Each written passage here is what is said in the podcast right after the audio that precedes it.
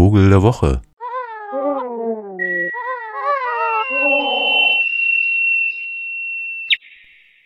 Hertha, jetzt machen wir beide Musik.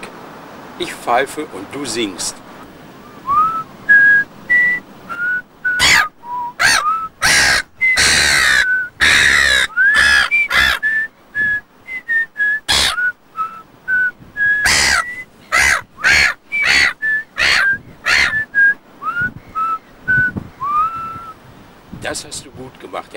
Das war wunderschön. Wollen wir das nochmal machen? Ich pfeife und du singst. Zweite Strophe.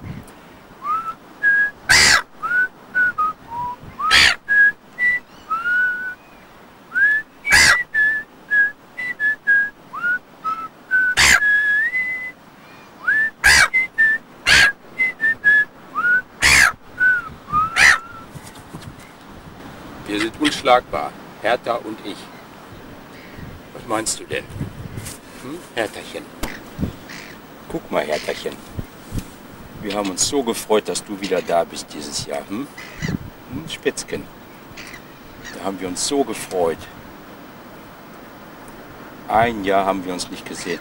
Das magst du nicht, ne? Ja, das kann ich mir denken. Was möchtest du denn wieder haben? Lecker Fisch? Hm? Was möchtest du denn? Wurst, Käse, Krabben, Ölsardinen. Hm? Mäuschen, das ist dein Ding. Ja. Scheiß Weißbrot ist für die anderen. Hm? Guck mal. Ja, das mag Hertha nicht, ne? Hm? Spitzken. Weißt du was? Du bist verwöhnt.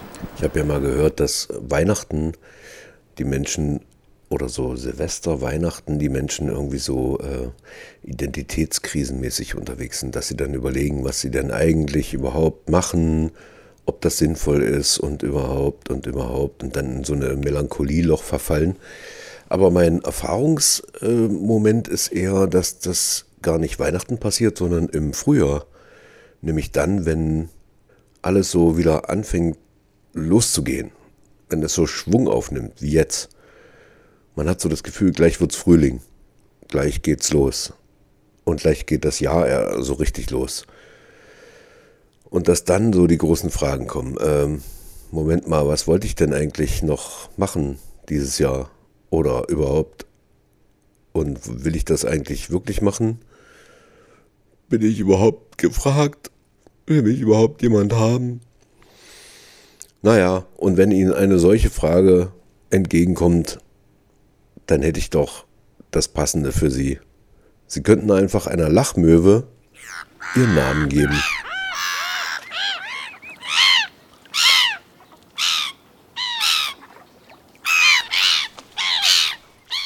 Ja, also einer, die kennen Sie doch, oder? Die mit dem braunen Kopf, die uns so das Jahr über begleiten an der Saale oder an den Flüssen und Seen und natürlich an der Ostseeküste. Da natürlich viel mehr als anderswo. Also die schönen, munteren Möwen, die immer so, selbst bei den hiesigen, gerade aufkommenden Frühjahrswinden, dann einfach so still in der Luft stehen, was sie durch so leichte Federbewegungen bewerkstelligen, was selbst die Science-Fiction-Autoren nicht so richtig hinbasteln mit ihren Raumschiffen. Das können die Lachmöwen und so stehen sie im Sturm neben einer Fähre über den Bodden an der Ostsee und man fragt sich, wie machen die das eigentlich? Ja, und wieso jetzt Namen geben?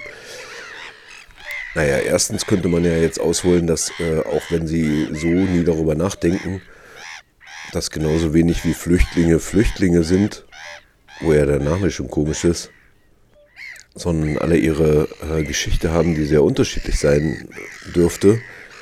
Oder wie äh, die Bewohnerinnen und Bewohner der Silberhöhe sehr unterschiedlich aussehen dürften. Oder die Berliner, die Dresdner, die Sachsen, Sie wissen schon, was ich meine.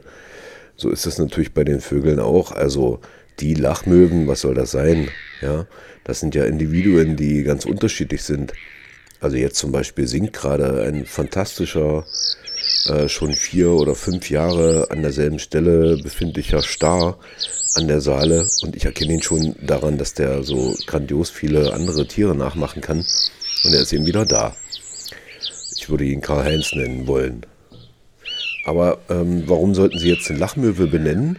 Nein, äh, Sie müssen die ja nicht benennen, aber Sie könnten, weil es in Mecklenburg-Vorpommern oder genau genommen in Vorpommern, das ist, man weiß ja auch nicht aus hiesiger Sicht, wo das da so anfängt und aufhört, aber jedenfalls hat äh, an der Greifswalder Uni äh, sich eine kleine Gruppe von Wissenschaftlerinnen darauf versteift rauszukriegen, was denn diese freundlichen Lachmöwen eigentlich so essen. Denn eigentlich, normalerweise würden sie ja jetzt so Würmer nehmen und so anderes Krabbelgetier, was sie da so an der Küste finden würden, zum Beispiel jetzt in dem Falle. Aber dann sind sie ja irgendwie auch auf Müllkippen gerne zu finden. Also nehmen ja auch gerne mal Reste oder so am Strand. Ne? Lassen sich auch gerne füttern. Hier mal ein Brötchen und da mal äh, ein Fischrest und so. Und um das mal rauszukriegen, was jetzt eigentlich so die Ernährungsgrundlage ist der Möwen an der Ostsee, da gibt es gerade ein aktuelles Projekt. Und da sollen mindestens elf Vögel besendet werden. Das heißt, dass deren Flugbahn am Tag nachvollziehbar wird um das mal rauszukriegen. Äh, nicht zuletzt, um die gerade jetzt in diesem, in diesem Monat entstehenden Lachmöwenkolonien besser schützen zu können. Also, dass man weiß, äh, ist denn die Nahrungsgrundlage überhaupt gesichert für diese Möwen? Denn innerhalb dieser Lachmöwenkolonien, die übrigens im Binnenland gar nicht so häufig sind, da brüten dann meist noch seltenere Tiere wie Flusssigschwalben oder Schwarzkopfmöwen, also so im Schutze der größeren Lachmöwenkolonien, die einen enormen Krach entwickeln können.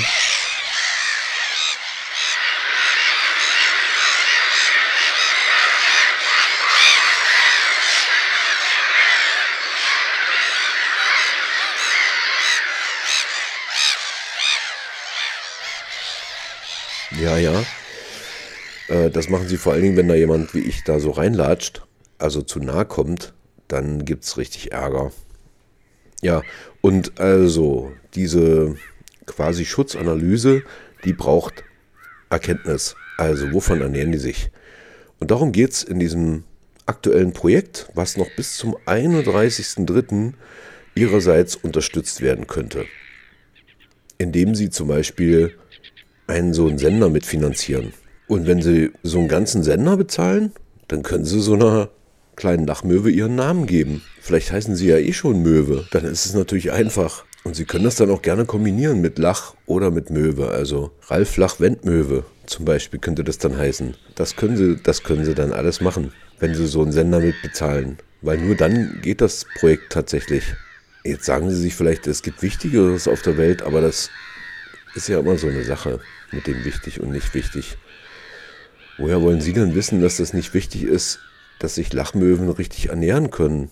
Das sind ja demnächst auch nur kleine Kinder in den Kolonien der Lachmöwen. Da will man doch schon mal wissen, ob die eine Plastiktüte in den Mund bekommen oder einen Fisch, oder? Deswegen müssen wir ja nicht gleich äh, Getreidesäcke ausstreuen, aber zumindest mal wissen, ob die Aldi-Tüte in der Lachmöwenkolonie landet. Das wäre schon interessant. Und insofern würde ich Sie an dieser Stelle mit unserem Vogel der Woche, der sympathischen Lachmöwe Larus ridibundus, wie sie lateinisch heißt, dieses weiße, freundliche, taubengroße Möwengetier mit dem kastanienbraunen Kopf und der kleinen weißen Zeichnung am Auge und den schwarzen Flügelspitzen, ja, na sicher, die Jungen sehen so ein bisschen dreckig aus, aber, aber dann schauen Sie dem mal minutenlang bei den Flugkünsten zu und Sie werden wissen, missen möchten Sie sie nicht.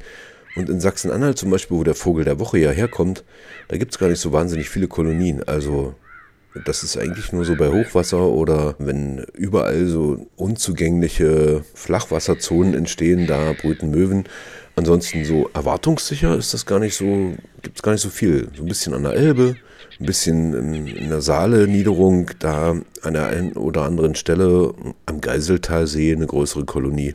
Und sonst sind die gar nicht so häufig, auch wenn man sie immer mal sieht, also in den Parkteichen und aber eben an der Ostsee. Und genau da wird geforscht, an der Uni Greifswald und deshalb der Vogel der Woche, die Lachmilbe.